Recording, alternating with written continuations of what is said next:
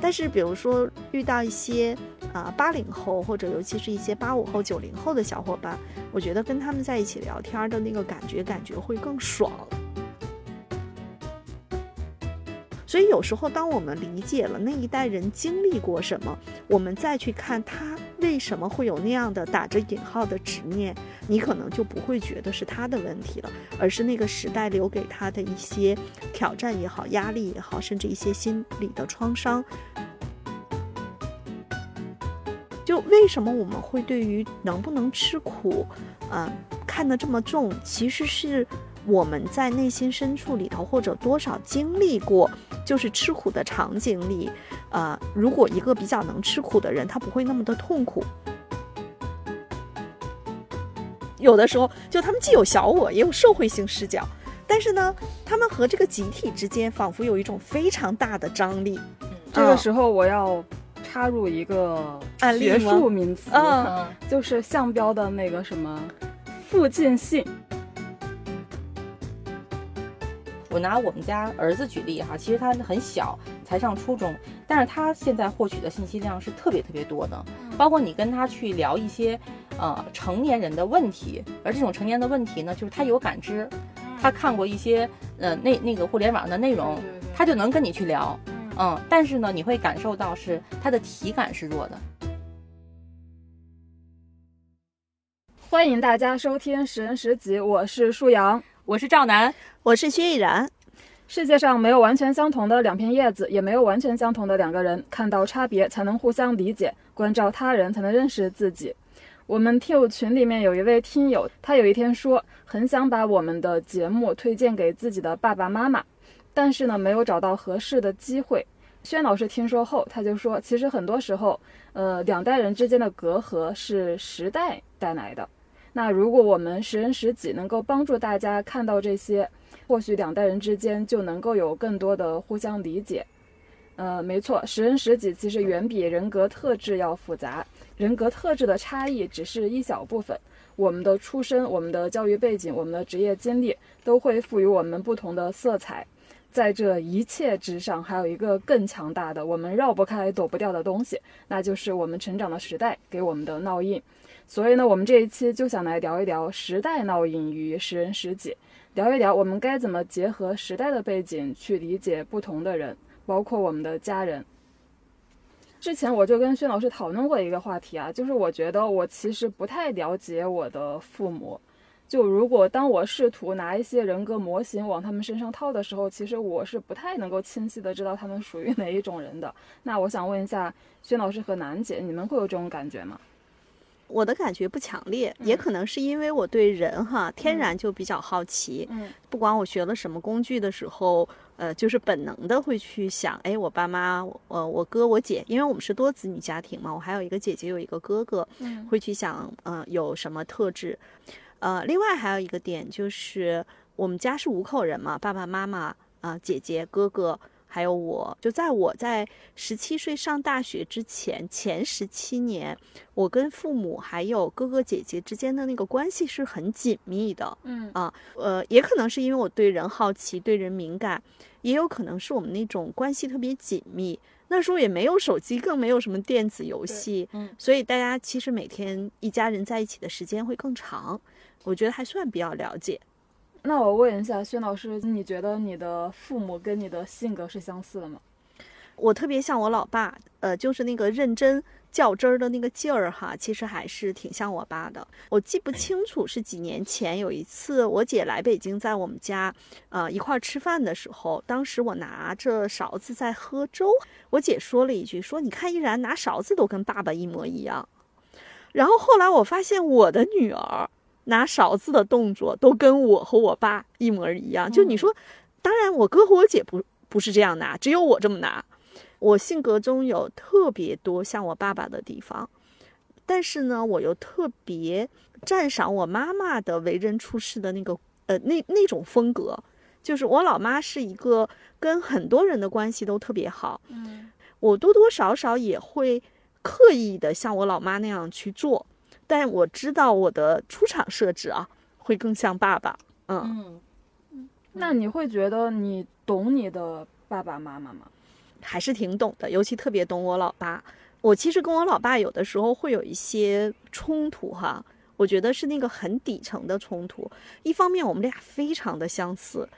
你想我父母都八十多岁了，呃，我昨天遛弯的时候给我老爸打电话，我爸八十多，你听那个说话的表达，你觉得他可能也就六十多岁，就思路超清晰。嗯呃，另外还有一个点就是我爸爸的那种，我爸爸的那种紧张和焦虑，我特别懂。嗯呃，我我我能体会到，我也是那样的人，好像随时开着风险的小雷达。举一个例子，就是我今天早晨做远程咨询的时候，我在我老公的那个书房那个房间里头，我就把他的东西故意去给他摆乱了啊，就闲的没事儿嘛，干点小坏事儿。然后我就在想说，我老公有的时候未必能发现。但是如果我老公动了我什么东西，嗯 我就能发现。我老妈就不是这样，我老妈你要拿了她什么东西，你不跟她说，她根本不知道啊。你觉得你跟你的父母有代沟吗？肯定是有的，但我特别擅长给我爸妈洗脑，啊、两方面的洗脑。第一个呢是用一些新的东西来影响他们，虽然他们现在已经八十多岁了嘛。另外一点呢，呃，就是我对父母会有一些叫信息隔离，比如嗯说我大概是在二零一零年就开始自己做了。嗯但是我爸到现在都问我，你待的那个公司还行？我说挺好的啊，为什么呢？就是你想，我爸妈八十多岁了，在他们的那个世界里面，如果你自己干，那其实约等于失业。呃，我自己干了五六年之后，我哥哥和姐姐他们知道我自己干，但是我爸妈到现在都不知道。但是我不是刚才讲吗？我爸爸是属于那种明察秋毫的那种老头儿，嗯所以他每次问我说：“你们那公司现在还行？”我说：“还行，还行。”就最近没办法出差了啊。我说：“现在我们老老板特别体谅我们，尽量让我做北京的项目。这老板就我自己呀、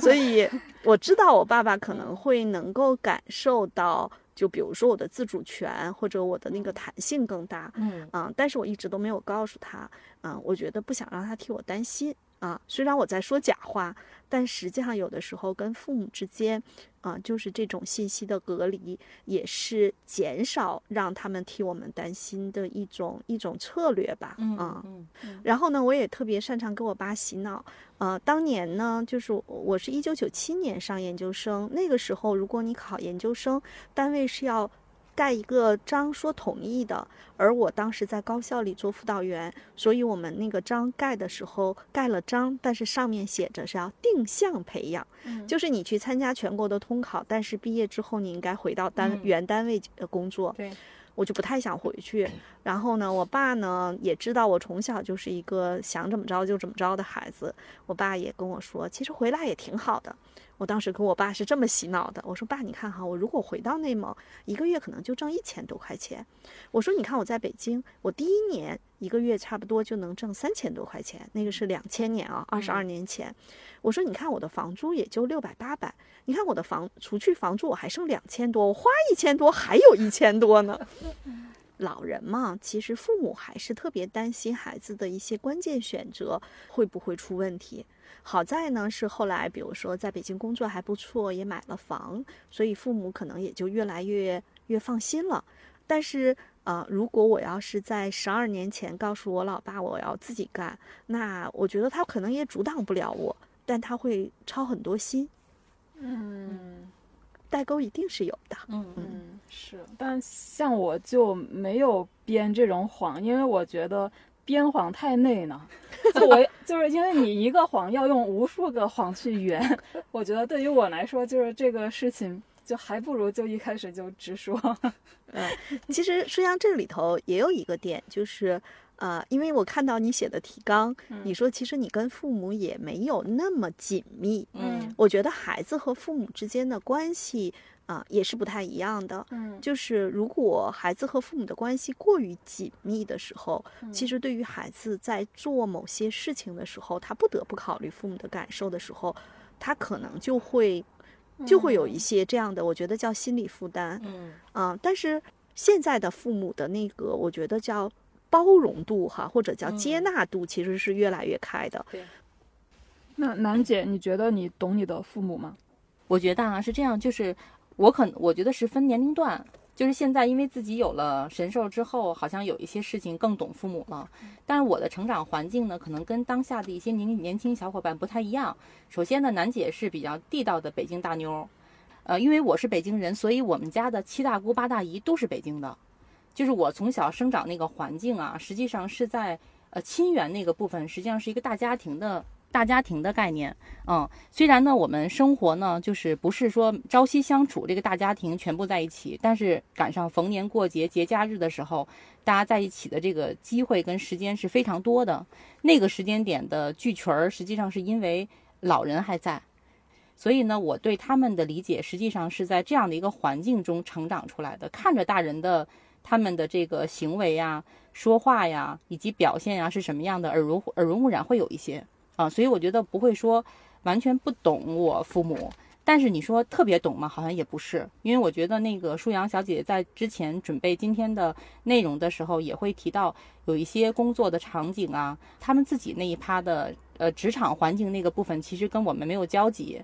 呃，我小的时候，我妈会把我带到她的职场环境里面去，嗯，啊，我能看到她在职场环境里面是什么样的。然后刚才依安老师会说到自己的性格特别像爸爸，然后我的很多的呃一些自己的想法也好、主见也好，以及自己的行为风格也好，其实更像我妈。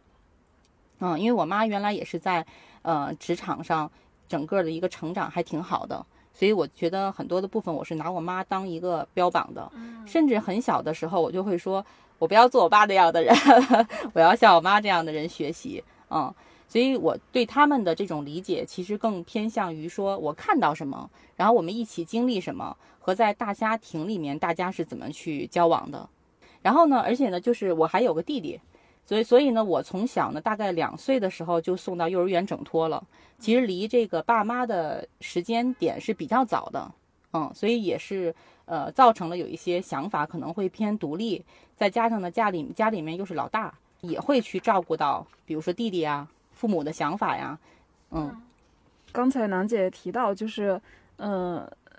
我觉得我不太不太了解我的父母，就一方面是，可能是跟我本身跟我父母不是很亲也有关系吧。就当然，我们从小就生活在一起，就当我把我的父母当成一个。就一个人去思考啊，不是他们，当然他们一直以来就是一个人。我的意思是，我没有把他当成我的爸爸妈妈去思考，而是把他们当成一个独立的人去思考的时候，就我去思考他他们是一个什么样子的人的时候，可能我更多的会从他们的人生轨迹去思考他的这个个性特点或之类的。嗯，就比方说，我可能会觉得我的爸爸妈妈他们其实都是那种相对比较保守，就不是太敢冒险的人。为什么呢？因为其实我的父母，他们的同龄人，甚至他们年轻时候非常好的朋友，都跟他们人生轨迹不一样。他们都是走出了我们那个小地方，就去到外面去打拼，并且成绩还不错。嗯嗯，我的爸爸妈妈他们其实就是，嗯，学习完了毕业了之后，其实就是留在当地，就可能因为他们当当时还是能够被安排到一个比较好的一个工作岗位上。我觉得这可能也是因为这个东西束缚了他们。因为可能对于他们的朋友那些朋友来说，看他们可能在当地就找不到好的工作机会，所以他们才会出去。但是正因为他们出去呢，所以他们赶赶上了这个改革开放的这个红利吧。但是我的父母其实相当于说，就是一直生活，反正反正也还好吧，就比较平稳，就是在政府机关或者在一个事业单位，就一直这么就是过了下去。所以其实我也在想哈，就是这里头我们因为这一期是在聊关于时代的烙印，呃，因为如果在中国哈，比如说如果你的父母在他的同龄人中是属于受教育程度比较好的，那在整个的过程中，大家还是会把这个重心放在比如说稳定的工作，然后孩子好好学习，考上一个好学校，呃，好大学，其实这都是一个。嗯，就是在那个年代里面，我觉得是，我我把这一类知识分子，呃，我觉得他们是一个非常，就我我觉得这像是一个非常通用的选择。嗯，反倒是比如说没有通过这个上学获得正式工作的人，可能他们才会去，比如说当时我知道，呃，会有一些人会去南下到深圳那面去折腾一些事情，对吧？嗯嗯。可能还是在中国各个阶段，实际上这种时代的烙印是，如果学习好啊、有正式的工作，一定是在那个年代也会被大家所推崇的是最好的选择。嗯，是，然后呃，其实我想问的第二个问题是，你们觉得你们擅长跟比自己年长的人打交道吗？因为我觉得我就是一个，就很很很长一段时间以来，我就是一个不擅长的人。我觉得这是不是跟我跟父母的关系有有有一点点关系？因为我对就是长辈从小就有一种比较疏离的一种态度，这导致我后来跟就比如说比如说学校里面的老师呀，甚至后来工作之后的这种呃领导啊，我觉得我跟他们都很有距离感，就觉得这个鸿沟很大。就你们是会有这种我这种感觉吗？我估计楠姐没有，嗯，楠姐应该可以通吃。嗯嗯，对，依然依然老师说的对哈，因为呃，之前我们在准备今天内容的时候，我看到这个话题，我觉得很有意思。啊、对于我来讲的话，我跟年长的人打交道是没有太多障碍的。嗯，呃，但是你说这个跟父母的关系有没有就是关联呢？呃，我觉得或多或少会有一些或者跟你们那个大家大家庭、对大家族的那种关联度关联度会更高。对更高。对，因为我当然别忘了啊，嗯我们楠姐可是社牛。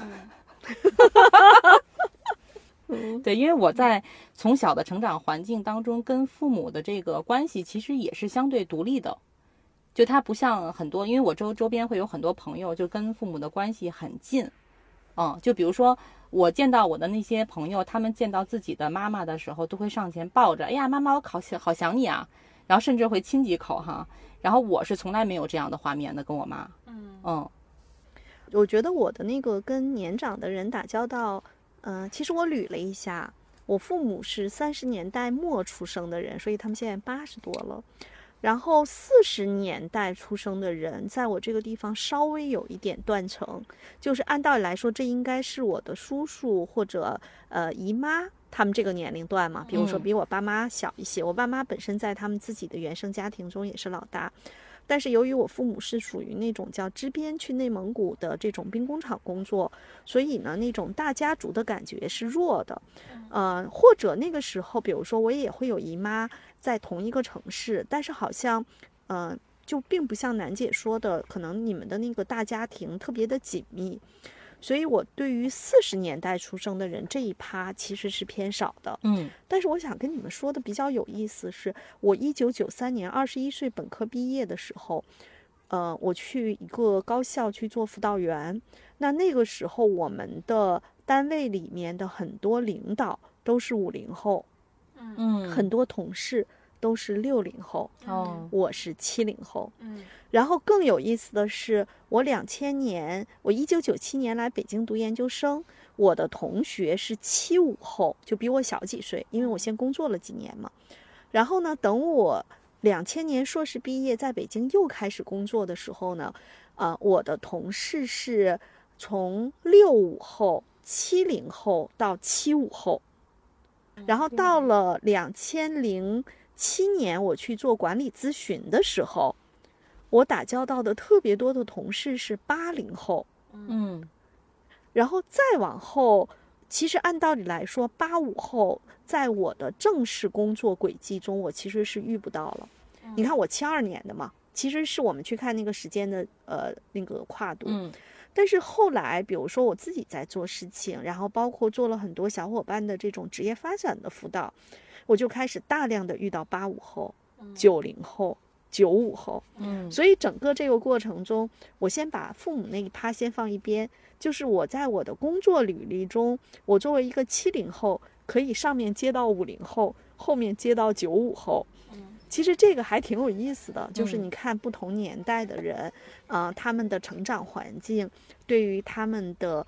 说价值观有点大哈，但是对于他们某些认知和观念，就是某些认知、某些观念，还是有着比较强的时代的烙印的。所以我觉得我是跟年纪大的人，还是年轻的人，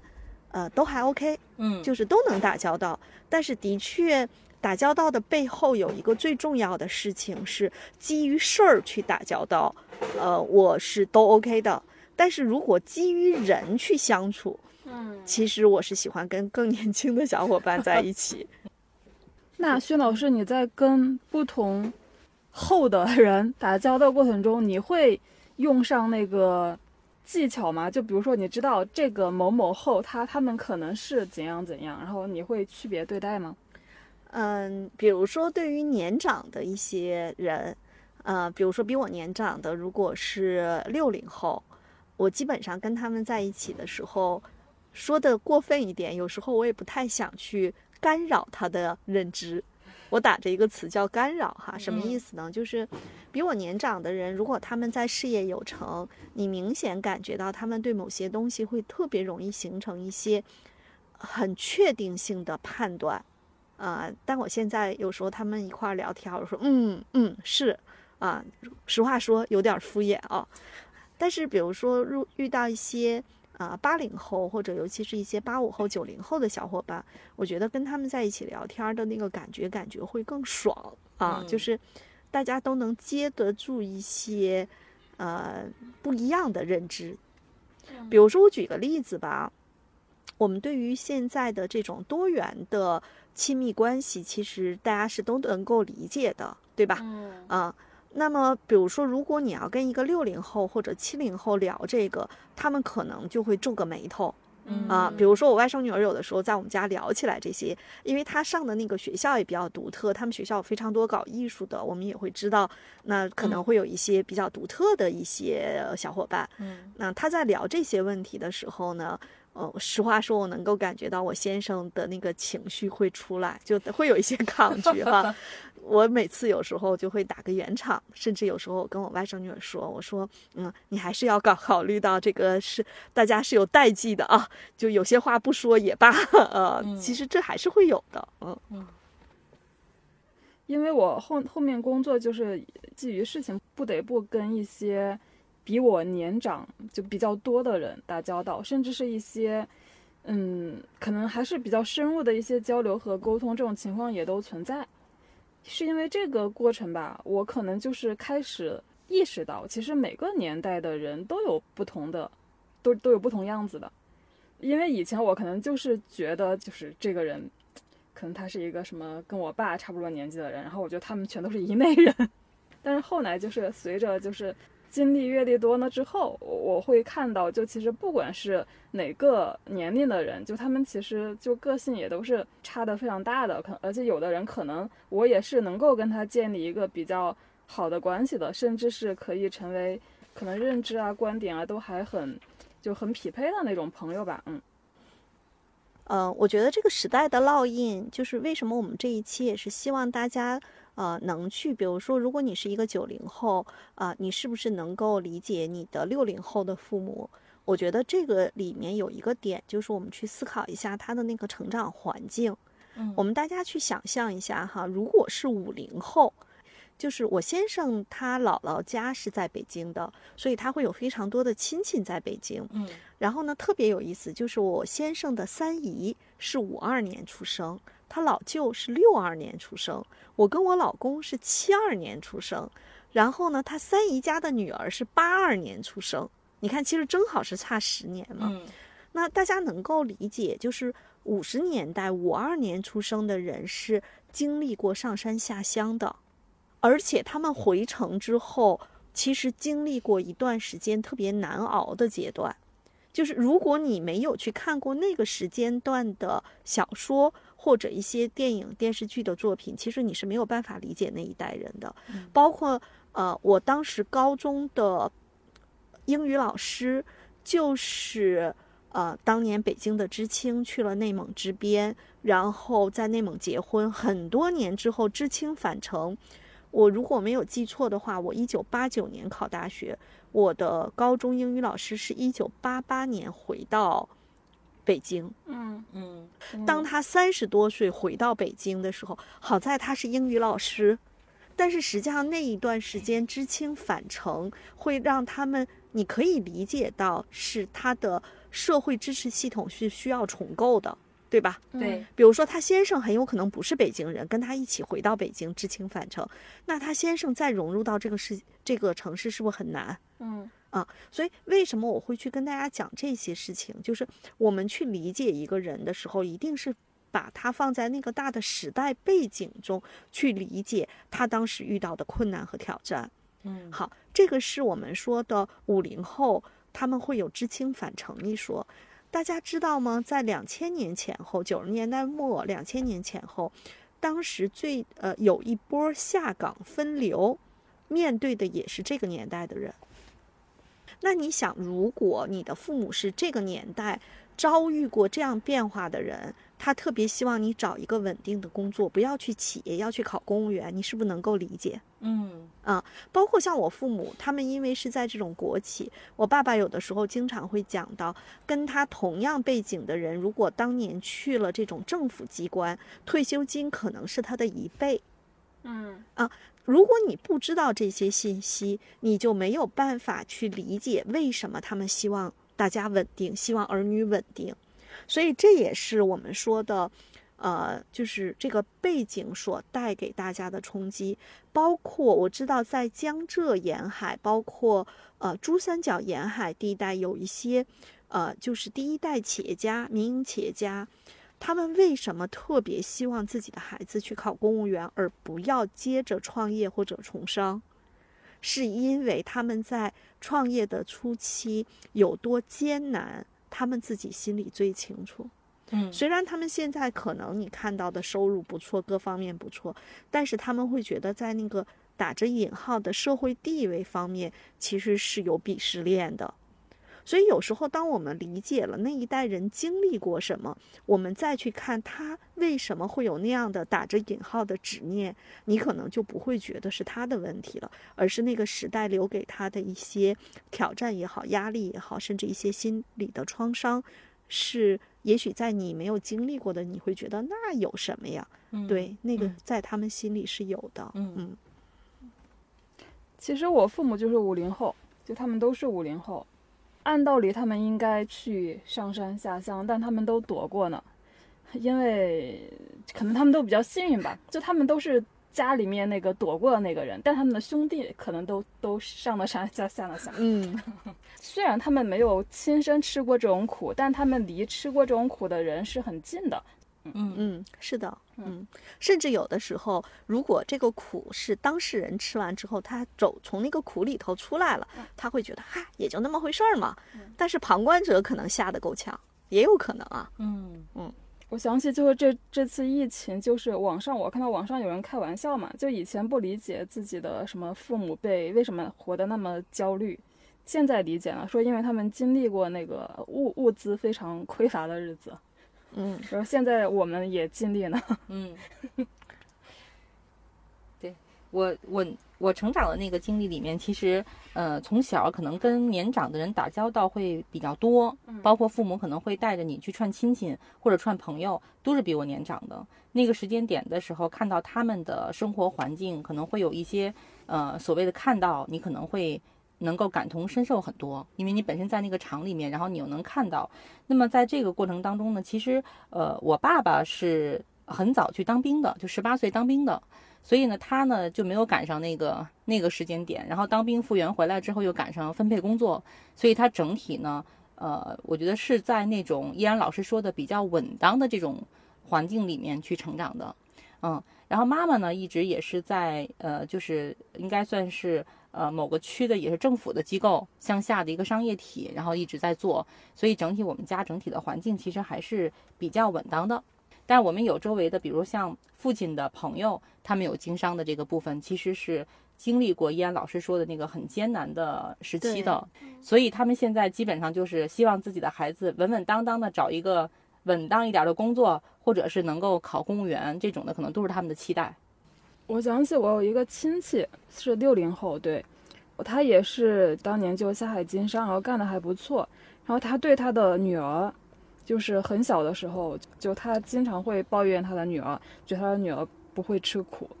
觉得我应该把我的女儿送去那种就那种非常严厉的什么那种童子军那种军训那种营啊，嗯对他觉得你就应该多吃这种苦，就他非常看不惯他的女儿为什么那么的娇气。嗯，其实你想，就是大家去想哈，就是在那个年代的人啊，别说他们了，连我都会有这种焦虑。比如说，我的女儿其实就是一个比较娇气的小姑娘，啊、我曾经也会有过这样的一些想法，呃，说，哎呀，你这不能吃苦，以后遇到事儿你可怎么办啊？为什么这么讲啊？嗯嗯、我跟大家讲一下，一九九三年我上大，呃，不，一九八九年我上大学的时候，我们在一九九零年还是九一年啊，我们当时实际上是会有一个叫社会实践，呃，就是去了一个比较偏远的地方，呃，然后在那个地方做社会实践，嗯、包括我们每个人分配的，就我们同学分配的地方不一样，有一些地方的同学是需要真的是下地去干农活的，啊、就大家每个每个小组分配的地方不一样。嗯比如说，在我我女儿小的时候，我就觉得，哎，她特别的娇气，我就想，哎呀，你以后要遇到这种情况，你怎么办呀？的确是会有那样的担心。就为什么我们会对于能不能吃苦，嗯、看得这么重？其实是我们在内心深处里头，或者多少经历过，就是吃苦的场景里，呃，如果一个比较能吃苦的人，他不会那么的痛苦。我们再举一个例子，我不知道大家注意到没，就是最近上海的疫情，有人说这个部分区域解封之后可以去超市，但是不能开车，也不能骑车。嗯说我就看见有个短视频，说有人在这个绿化带里找了一个木棍儿当扁担，那个女生穿的是。呃，小高跟鞋，就是那鞋跟儿虽然不高，但是我当时看到的时候，我第一个感觉说，这姑娘可太能吃苦了。那我也想跟大家讲，就虽然是当笑话一样讲啊，其实是因为我们每一代人经历过的一些事情，都会在我们的内心中留下比较重的痕迹，而这些痕迹又会让我们心生一些恐惧。嗯。啊但是我也在节目中多次谈过，焦虑也好，恐惧也好，这些听起来叫负面情绪的呃情绪，实际上是让人类还能有这么多人在地球上的一个非常重要的点。所以好像有一本书就是专门讲关于负面情绪的积极价值啊。其实恐惧也好，焦虑也好，其实是我们在生存的过程中能够保证我们人类可以繁衍的嘛。但这里面就会出现另外一个点，就是不同年代的人有不同的焦虑、不同的恐惧。但是上一代人的恐惧和焦虑，如果无限的蔓延给啊、呃下一代，可能会束缚下一代啊、呃去成长、去突破的这个手脚。我是一个容易焦虑的人，但我一直都在想尽各种办法让自己的跟自己的焦虑和解，然后也不要尽量不要把这个焦虑再泛化传递给身边的，比如说我的孩子或者呃非常年轻的小伙伴。其实时代的烙印也会造成不同的时代下这个小伙伴生存的这个小伙伴，他可能会面临不同的苦。在当下，我们可能面临的这个时代，可能更多的会带给我们这种精神上的焦虑，它也是一种苦。对，居家办公也挺苦的。嗯居家上课、上网课也挺苦的。嗯，对，昨天严雪还跟我说说，这个二零二零年，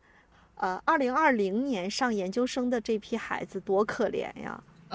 基本上就已经毕业了，对吧？对，嗯，就上了一个函授大函学授大学的意思。，嗯，对，是，我觉得就是这个疫情可能对年轻人影响也挺大的，因为这是他们第一次，就人生中第一次遇到这种大事件吧，而且这个又深刻的影响了他们的生活。所以我我我之前有时候也会觉得，嗯，为什么有些年轻人这么的消极？我作为一个八五后，我觉得我那个时候其实没有现在这么的消极，嗯，但但是想想想一下，这个也是时代烙印的一个结果吧，嗯。八五后你当然不消极啊，其实是这样的，对于七零后，像我七零后。像楠姐七五后，包括八零后和八五后，我们其实还是赶在整个中国改革开放的这个红利和增长期，其实还是不错的。嗯但是你现在去看，呃，别说现在的年轻人焦虑，我觉得现在哪一波人都焦虑。有多少企业就是可能撑不过今年？有多少中小企业啊？OK，那我们还是回到我们的主话题上，嗯就是一代人有一代人的难，但嗯是慢慢往前走都会过去的。对，我觉得是的因因为是那个烙印可能还不太一样，因为我觉得这个烙印其实是一个人他他的年轻的时候或者说成长的那个阶段，让他印象最深刻的那些社会事件也好啊，嗯或者说这种嗯大的环境这种氛围也好，我觉得这个可能是真的会给人一些烙印的。即便说现在就是好像情况很不好啊，但是我觉得，呃，我还是很积极，因为我是从那个年代过来的。嗯，是的，是的，对。所以其实是这样的，就相当于，比如说，呃，我自己也会觉得，你想，我是相当于一九九三年本科毕业，九二年邓小平南巡讲话，对吧？嗯，所以在这个时间点，我是明显感受到，就是中国的这个经济发展，呃，包括人民生活水平的这种改善，我是这种切身的体会，其实是非常强烈的。嗯嗯，所以就像舒阳说的，就是这种留给我的烙印，就是会觉得，哇，这个还是挺好的，这个时代还是蛮好的。对，因为我跟燕老师基本算同一个时代的人，都是七零后嘛，只是我可能偏八零一点儿。在这个过程当中，真的，我们作为一个老百姓，过去说哈，这老百姓的角色里面，我们真的能感受到我们自己生活的变化，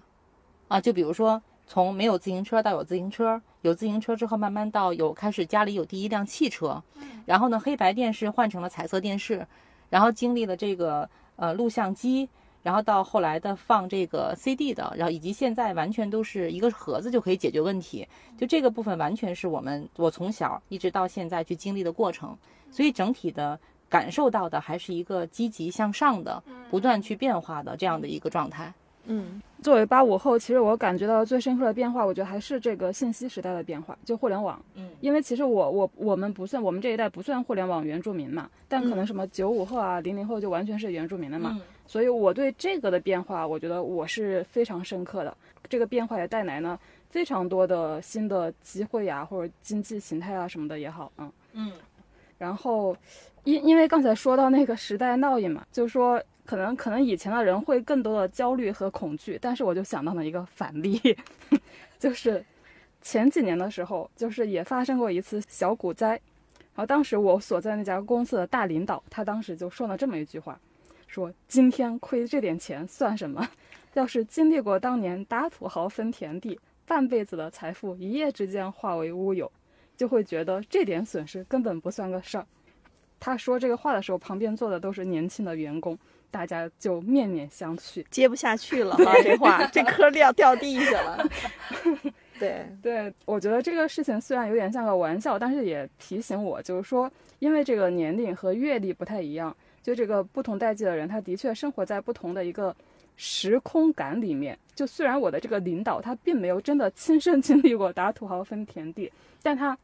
就他显然是听着这些故事长大的，是的，嗯，因为我想让我想起来一个案例，就是我曾经辅导的一个小伙伴，嗯，他跟我讲，他说，呃，他父亲和他母亲的这个婚姻里面其实是有一些各种各样复杂的因素的，然后他在。呃，追溯到他的呃爷爷奶奶家和姥姥姥爷家，他就会明显的感觉到，就是呃说白了，就是他爷爷奶奶家其实是属于当时特别有钱的这种地主，嗯，然后呢，他爸爸是地主家的最小的儿子，嗯，然后实际上就是他父亲呃一辈子都是那种相当于小时候被娇生惯养，之后后来遇到了一些事情，有了一些变化之后。然后他的妈妈和他的爸爸之间的那个关系带给这个小伙伴的那种影响，就你这个，如果你要是没有经历过，你会觉得他像是小说中的人物。嗯，但是当时这个小伙伴就坐，其实他不是小伙伴了哈，他年龄不小了，他坐在我旁边跟我讲这个事情的时候。我是会感觉到，就是那种烙印，不仅仅在他父母身上，在他的身上，甚至对于他在考虑到他孩子的未来的时候，其实都是存在的。嗯嗯，历史的记忆还是会有一点遗传的，就虽然没有亲身发生在自己身上，嗯，因为架不住妈妈爸爸有的时候会去讲到一些事情嘛，对吧？嗯嗯嗯。是我刚才说的这个例子，就我这个前领导，他其实是相当于以一种云淡风轻的态度 去面对当前的这些困境，或者说他亏了很多钱，就是因为他他的这个时空感比我们更大。嗯，让我想起盖洛普那个回顾的才干，叫“太阳底下没有新鲜事儿，历史总是会再次上演”。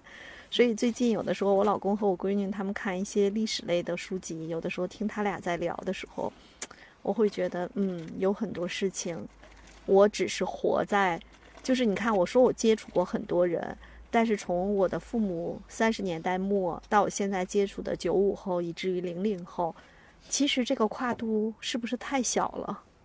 嗯，就是我，我只不过我是接触到真实的人，但是他嗯们去看了很多书，有的时候听他们俩聊天的时候，你会发现，嗯，其实，在一百年前，可能有很多事情跟当下的一些事情本质上是非常相似的。嗯是我前段时间还去看了茨威格的那本《昨日的世界》，然后我发现，当我看到这本书之后，我朋友圈其他的人也在看，我不知道这是为什么。我们家先生和我们家女儿都在看这样的书，所以每次聊起天来的时候，发现就是我很无知。包括我前天刷到一篇公众号的推文，我我还转发到了朋友圈，采访华信资本的那个包凡吧，然后他也说他最近在看历史书，然后记者问他为什么呢？他觉得当下需要去看。对，在历史的规律中寻找规律。嗯嗯，好，就是刚才我们一直聊的是就比我们年长的人，那你们觉得自己，呃，跟刚才薛老师已经回答了，他觉得自己其实更喜欢跟年轻的人打交道，但是你们会对年轻人有什么就是偏见或者刻板印象吗？嗯，我觉得他们特别的快，就是这个哦快有一点，你可以也不能叫偏见吧，这是我观察到的一个现象，就他们反应很快。比如说，当你跟他说一些信息的时候，你会发现他嗖一下就能 get 到。嗯就我觉得现在的小伙伴是那种在信息收集、信息获取和快速反应上面其实是比较强的。嗯啊，这是快。第二个，当你想给他掰开了揉碎了讲的时候，对方已经告诉你我知道了啊。然后你特，我有时候真的忍不住说，你知道的不一定是我要说 的，显得我特别的矫情啊。对，呃，我觉得也会感觉到叫有一点叫没耐心。另外呢，还有一点就是，我觉得，呃，就是现在小伙伴的见识啊、知识面啊，的确是会很广。但是如果不是他自己亲身经历过的二手信息，呃，很有很有可能会带来一些偏差。所以每次我都会，比如说他跟我说这个是这样的，我就要给他举一个不一样的例子啊。这个是呃，我希望很多小伙伴能够意识到自己呃知道的很多，但是啊、再多也是片面的，包括我自己也一样，我知道的再多也是片面的。还有一个点呢，就是嗯、呃我觉得现在的小伙伴相对来说更自我一些，嗯这个不是什么批评，也不是什么偏见。我想说一个点，就是作为一个五十岁的人，我跟我的同龄人相比，我更自我很多，我自我很多。嗯，就是如果现在有一百个七零后站在这里，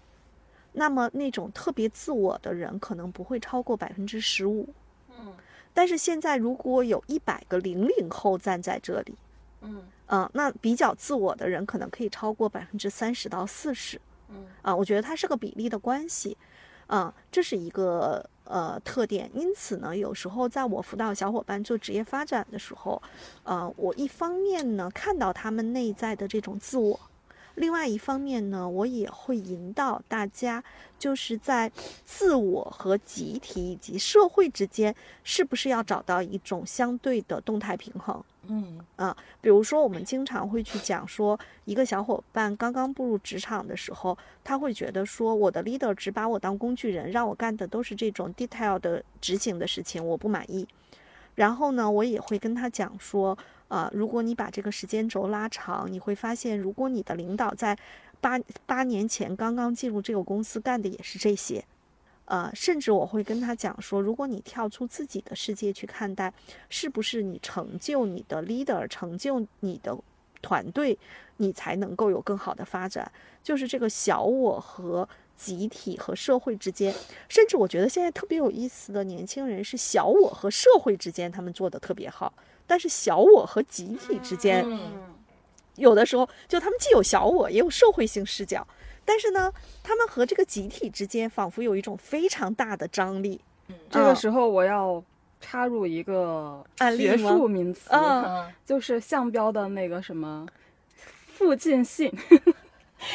哎，来给我们讲一讲。嗯，他的那个也就也经常被被说成是什么乡绅精神，乡绅精神，就是乡里的乡，对乡绅，对对吧对对，就意思是，其实他说的这这个，我觉得就是易然老师你说的这个小我与社会之间的中间的那个东西。嗯，就是我现在看到很多小伙伴啊，就社会的格局也有，小我的那个呃利己主义也有。当然，我觉得利己是个很正常的事情，但是他们跟群体之间，就小就集体之间的那个关系，有的时候是一个特别大的张力。经常会觉得，比如说他的 leader PUA 他啊，什么剥削啊等等的这个事情。每次遇到这样的事情的时候，我会多多少少让他们把这个事情不要那么对立的去看。我觉得这个点是我的一个体会。第三个点呢，就是我觉得是因为在过去的十几年，互联网的确让一些人的财富有了这种指数级的增长，所以现在我接触的一些年轻人，他们对于财务自由这件事情啊，就是在我们那个年代，财务自由这事儿根本都不存在，好像一辈子就是踏踏实实的上班，退休了拿退休金，好像没觉得能够财务自由。但是现在的小伙伴呢，会经常去跟我讲很多他的这个财富上的梦想，我觉得这可能也是一种进步。但有时候我经常也忍不住，特别想跟很多小伙伴说，就是你想着是追随人家财务自由，人家可能只把你当韭菜，啊、所以呢，有时候，呃，如果有人给你造一个财务自由的梦，呃，你适当的要想一想啊、不代表所有啊，这个也算是我的一个洞见，就是财富自由这件事情，在经济如果进入到一个平缓的状态中，没那么容易了。我还是建议大家脚踏实地一些。哎呀，一听就是老同志的味道哈。嗯，我觉得可能这个跟互联网这个信息传播有关，因为好像就财富自由、财务自由就成为这些年非常流行的一个概念，所以大家觉得这是一个想当然的应该有的一个目标。然后，其实我想分享一下，就我在刚刚上大学或者说大学刚刚毕业那段时间，我受到的教育是什么？就我是一个八五后嘛，就当时也是会在网络上就混一些社区啊论坛。然后当时就是有那些就比我年长的，就比方说我当时是二十出头，就他们可能已经四十几岁，就差个二十岁的这种人，就他们会教育我们这些年轻人说，就比方说我印象非常深刻的是有一个四十多岁的，是一个香港的一个居民，然后好像是做投资的，他说我直到四十岁才买了第一套房，你们这些年轻人急什么？但是因为的确就是，比如说我知道在一些互联网大厂，如果干得还不错，然后早期就是他又赶上了那个我们说是这个叫先行者红利，啊、的确在短期内他的收入、股票等等这部分是很高的，是有，嗯、但是客观的讲哈，我觉得过去有，啊、未来可能也有。但是还是一个小比例的事件，所以大家别要不要把小比例事件当成是普遍规律。嗯，然后我说说我的那个感受哈，因为我们在职场的工作场景里面工作的时间比较长，也会有很多年轻的小伙伴。我觉得有一个是跟依安老师感受是一样的，就是大家都比较自我。然后我觉得那个部分，依安老师是不是之前我们会经常聊的绽放？嗯嗯，就有点像是吧？然后在这个过程当中，确实是有呃，就是我们说中间那个中间那个地带，就是我们的小我和组织之间的这种融入的部分，可能会有一些，因为他会坚持自己嘛，嗯，这个部分是我看到的。第二个部分呢，我会觉得他们非常有想法。而且就是很多的思考是他自己会有很强的独立思考。为什么这么会去说呢？是因为对于我们这一代来讲，可能更多的受的传统教育可能会比较深，然后在这个过程当中，我们的信息来源，因为我们是看着互联网起来的嘛，所以在这个过程当中经历过，原来我们还是纸媒去获取信息，或者是说，哎，有了这个搜索引擎之后，我们通过一些搜索引擎去获取一些信息等等这些。我拿我们家儿子举例哈，其实他很小，才上初中，但是他现在获取的信息量是特别特别多的，包括你跟他去聊一些呃成年人的问题，而这种成年人的问题呢，就是他有感知，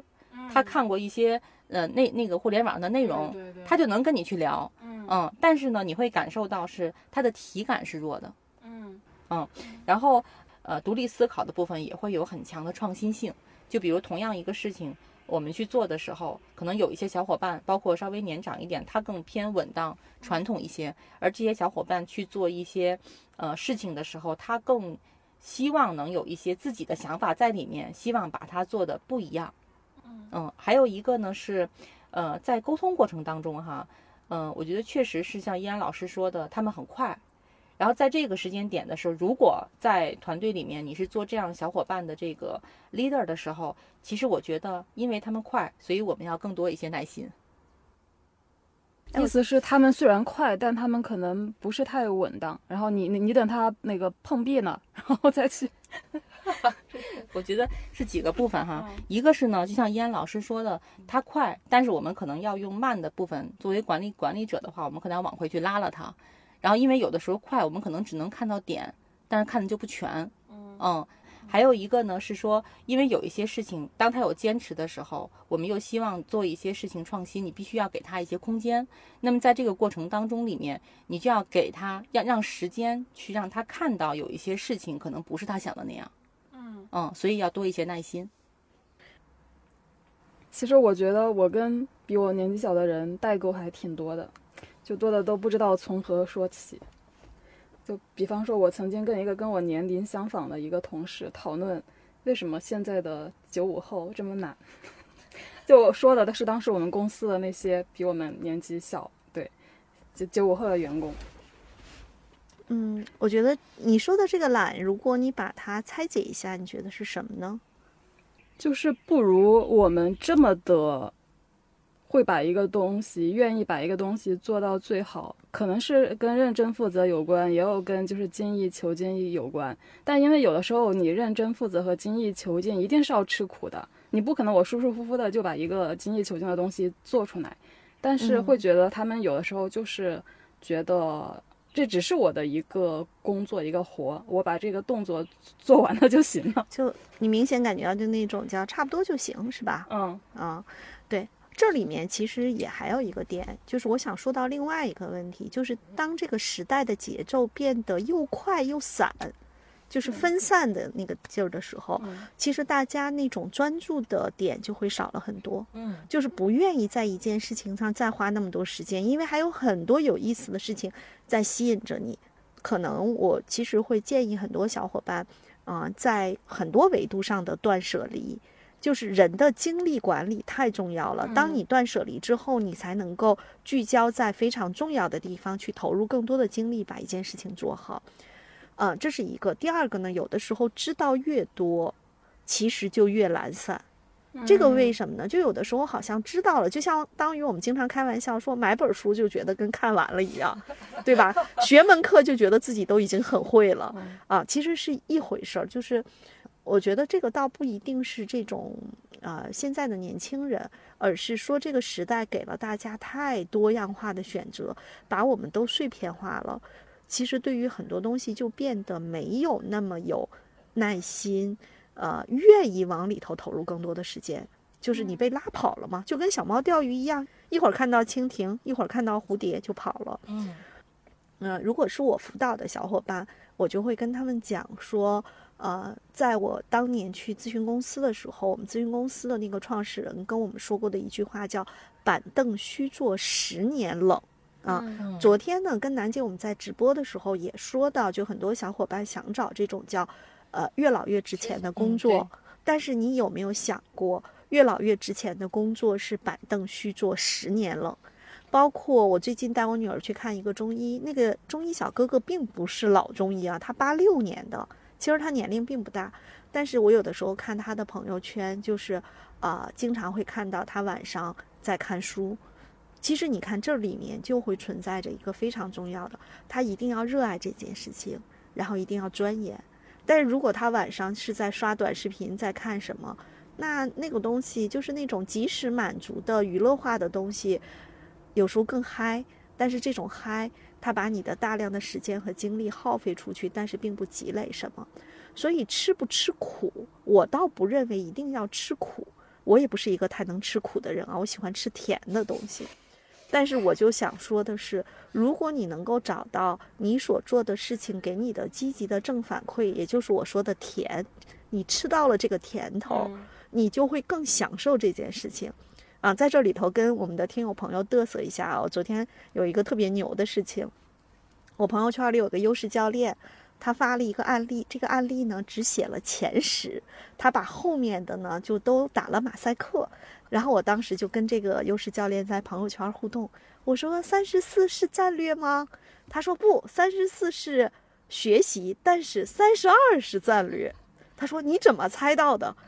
然后我说那三十三是不是成就？他说哎，这你怎么都能猜到？就因为他只给我 open 了全十嘛。嗯，其实我就想跟大家讲说，这是我吃到的甜头，就是我看了这么多报告。今天舒阳还问我说，能猜到战略，但为什么能猜到成就？嗯，我说这里头你看到他的前面的才干组合，你大概能够知道是怎么回事儿吗？嗯那这个其实就叫甜头。只有钻研到这个深度的时候，你才能够知道，如果它前十是这样，它后面大概率是什么样。嗯，所以我一直想跟大家说，不要吃苦，要吃甜啊，找到甜头，给自己找正反馈。发挥优势的过程中，不是你发挥优势就持续的有正反馈，你也会进入到平台期和这个特别痛苦的一个阶段，你躲开你最不擅长的事情，这是第一点。嗯第二个是在很多事情上，因为赚到做，尤其是在职场中，是别人给你机会让你干。公司的资源并不是你想干嘛就干嘛的，嗯对不对？对，就是要想吃到甜头，其实是你必须把某一件事情做到极致，它才会有真实的正反馈，不能自嗨这事儿。啊嗯所以在工作中，只要它不是你最不擅长的事情，你就往极致了去做。因为有很多能力到一定阶段的时候，你会发现它会形成一种通感。嗯，嗯，我要更正一下，就并不是我觉得所有的比我年轻的人都难，可能只是样本量的问题。嗯 对，我觉得这个里头其实是舒阳小姐姐说成了懒，我觉得有可能是一种迷迷失感，就是我不知道大家，呃，我说这种迷失感是一个什么感觉呢？就是，呃，因为我是属于就是不停的给自己正制造正反馈的人，所以我会特别强调，就是这个操控权在我手里。呃，比如说当年我跟我爸爸说我要留在北京工作，其实我会非常明显的知道操控权在我自己手里。很多小伙伴，如果他没有找到过这种操控权在自己手里，他就觉得，哎，是份工作嘛，干了，干完了，领导让我干啊，干完了啊，交差了啊，我下班了。其实这种迷失感是他会缺少一个说，在这件事情上，我作为一个 owner，我要做什么。嗯啊，我觉得这个是要大家自己去找的，不是你的领导、你的 leader 或者你的公司的 HRBP 能够给你 owner 的这个感觉，owner 一定是自己拥有的。嗯嗯可能可能还是那个词吧，就是我们在上上期聊到的那个词“迷茫”。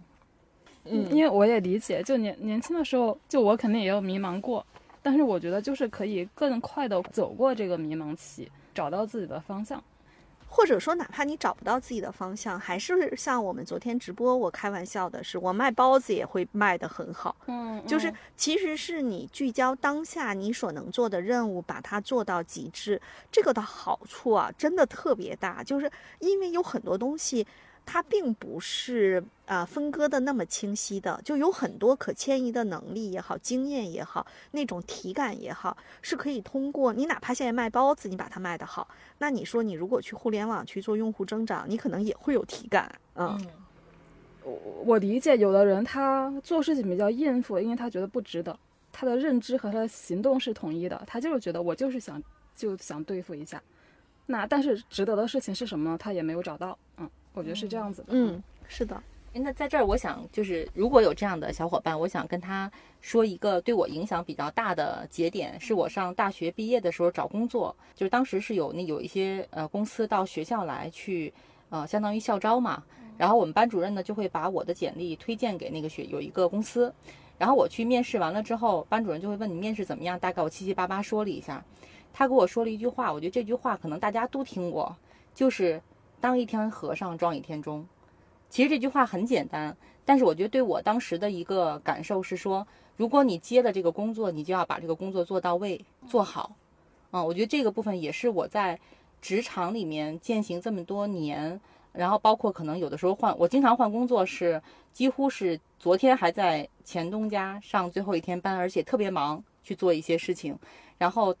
第二天就去新东家报道了，中间是无缝无缝衔接，可能还会持续有一些情况，比如说原来东家有一些事情可能是需要呃我去处理的，因为我对之前的情况会比较了解、比较熟悉。那在这个过程当中，可能我也是义不容辞的去做这个部分的事儿。依然老师在特别早的时候组过一个课程，那个课程大概讲的就是呃创业者的这个主题，里面就会说到一个个人品牌。就是你迷茫期的时候，你交付的任何的产、任何的作品也好，你的工作任务也好，你的成果也好，其实都是你的个人品牌的一部分。